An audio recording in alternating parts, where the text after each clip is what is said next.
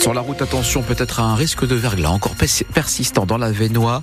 Le trafic reste fluide en ce moment, ralentissement en cours sur l'autoroute A1. Thomas Schoner, presque plus de température négative. Oui, on avait encore du moins quelque chose relevé cette nuit, mais c'est vrai que c'est ça remonte là très sensiblement. La minimale c'est 0 degré, c'est à Saint-Hilaire-sur-Elbe. Sinon nous avons 1 degré à Maubeuge, 3 degrés dans la métropole lilloise, jusqu'à 7 degrés relevés ce matin déjà au Cap Griné. Températures qui vont rester positives pour cet après-midi avec aujourd'hui le retour des nuages. On ne devrait pas voir le soleil du tout de la journée. Et puis Thomas, c'est la première fois qu'il raconte son histoire à la radio. Le 13 octobre 2023, le brigadier chef David est appelé pour une attaque au couteau à Arras. Quelques minutes plus tard, le policier avec ses collègues arrive devant la cité scolaire Gambetta. Ils sont les premiers sur place et ce sont eux qui vont neutraliser l'assaillant hier soir à l'hôtel de ville d'Arras, trois mois après l'attentat qui a coûté la vie à Dominique Bernard. Le brigadier chef David a été décoré par le maire Frédéric Le Turc qui présentait ses vœux pour 2024. Le policier récompensé aux côtés de 46 autres personnes qui se sont distinguées le jour de l'attaque. Le brigadier chef qui a accepté pour la première fois de revenir sur cette matinée d'octobre. Il y revient sans détour. Attention donc, certains détails pourraient vous heurter. On a entendu qu'il y avait une agression au couteau euh, devant euh, le lycée Gambetta, mais au début on ne pensait pas à une attaque terroriste. Quand on arrive, il y a déjà le, premier, euh, première victime qui est allongée au sol. Donc ensuite nous on pénètre dans les lieux, on fait les étages, on nous désigne un, individu dans la cour et puis on fait tout notre possible pour descendre et rejoindre cette personne. Quand on arrive, il est en train d'égorger la deuxième personne. On l'a braqué, on lui a demandé de lâcher ses armes. Euh, ce qu'il n'a pas fait dans un premier temps. On a, tenté le taser, euh, ça a fonctionné. Mais bon, si ça n'avait pas fonctionné, de toute façon, on n'avait pas le choix que, de l'abattre. Ça a fonctionné, on a pu le maîtriser, tant bien que mal, parce qu'il faut savoir qu'il était assez agité, forcément. Donc on a pu sauver euh, la deuxième victime, en fait. On a, évité forcément un drame, parce qu'en 4 minutes, il a, il a poignardé 4 personnes. On a pu l'avoir vivant, euh, voilà, c'est tout. Euh, pour, les, pour la famille, les victimes, euh, c'est un plus, on va dire, pour la justice aussi. Son souhait était d'en finir. Le brigadier chef David du commissariat d'Arras qui revient donc sur cet attentat qui a fait un mort et trois blessés. Frédéric Le Turc, le maire de la ville, sera notre invité tout à l'heure à 8h moins le quart pour revenir sur cette cérémonie. Le maire a longuement rendu hommage hier soir à Dominique Bernard. La femme du professeur de français était d'ailleurs aux côtés du maire pour cette cérémonie.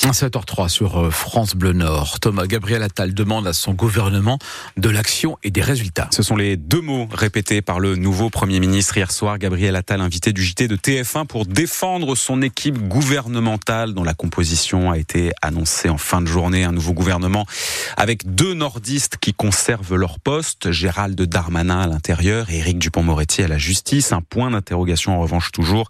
Il concerne Patrice Vergrit, le maire de Dunkerque, ancien maire de Dunkerque, est en charge du logement dans la précédente équipe. Son nom n'a pas été donné hier, mais il manque encore dans ce gouvernement des secrétaires d'État et des ministres délégués.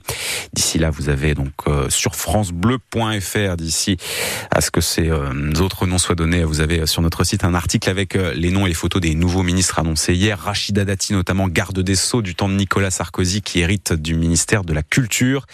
Amélie Oudéa Castera prend la tête d'un ministère élargi, comprenant l'éducation nationale, mais aussi les sports, la jeunesse et les Jeux Olympiques de Paris. Au palais de justice de Saint-Omer, une femme jugée pour le meurtre de son compagnon a été acquittée. La cour d'assises hier l'a reconnue coupable d'avoir porté un coup de couteau mortel, mais la justice estime dans le même temps qu'elle était en état de légitime défense. Cette nuit-là, en juin 2021, le compagnon de cette femme âgée à l'époque de 46 ans s'est jeté sur elle. La quadragénaire était régulièrement victime de violences selon son avocat. Sur la place de la République à Lille pour dénoncer justement les violences faites aux femmes, une manifestation à l'appel du collectif Nous Toutes hier soir, collectif qui voulait dénoncer également le soutien apporté par certains, dont Emmanuel Macron à Gérard Depardieu.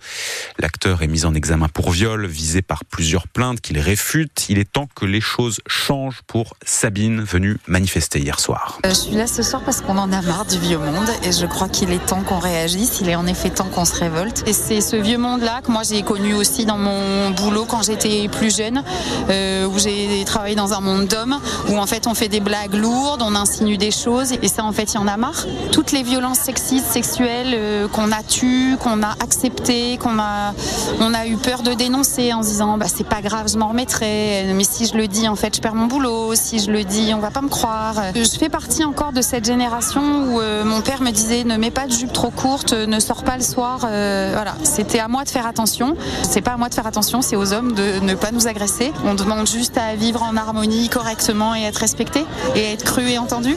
Je pense que c'est pas trop demandé pourtant. La manifestation hier soir à Lille a rassemblé plus de 130 personnes sur la place de la République. Le tribunal d'Aven-sur-Elbe rendra sa décision concernant Stéphane Villemotte le 15 février. Nous y reviendrons tout à l'heure à 7h30. Le maire d'Aumont a été jugé hier pour avoir refusé de marier Abderrahim Saya, accusé d'être un leader salafiste. En 2018, la mosquée qu'il dirigeait avait d'ailleurs été fermée pour apologie du terrorisme.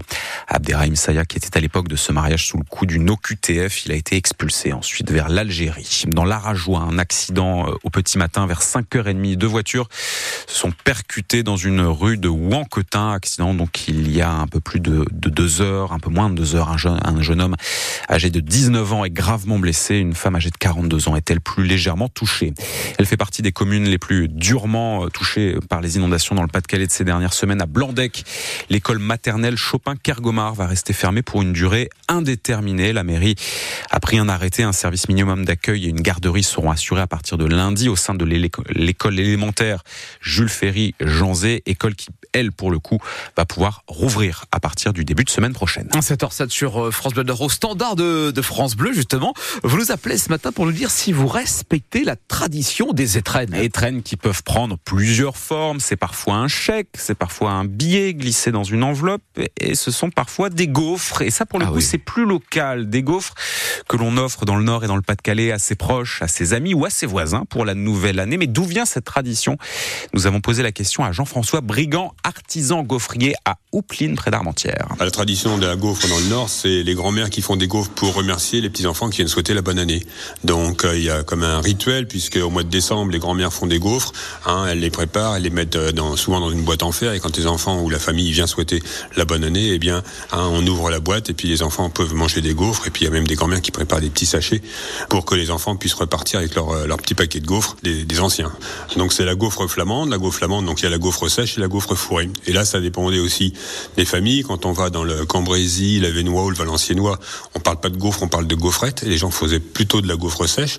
Quand on va dans les Flandres, en gros, en partir de d'Armentières euh, jusqu'à Dunkerque et autres, euh, hein, là, on faisait à la fois de la gaufre sèche, mais aussi de la gaufre fourrée. Mais là aussi, autant de recettes que de gens qui font des gaufres. C'est ce qui fait tout l'intérêt et tout le charme de ce produit. Chaque famille avait sa recette. Donc c'est pour ça que cette notion de transmission reste quelque chose qui est important. C'est le patrimoine de notre région. Jean-François Brigand, dont la boutique s'appelle la gaufre du pays flamand. Et oh. si vous vous dites, il s'y connaît vachement bien en gaufre, bah quand même, c'est normal puisqu'il a ouvert sur place à Opline un petit musée de la gaufre. Si vous voulez aller voir en ce début d'année, acheter des gaufres pour les étrennes, c'est ouvert tous les jours de la semaine, ainsi que le samedi matin.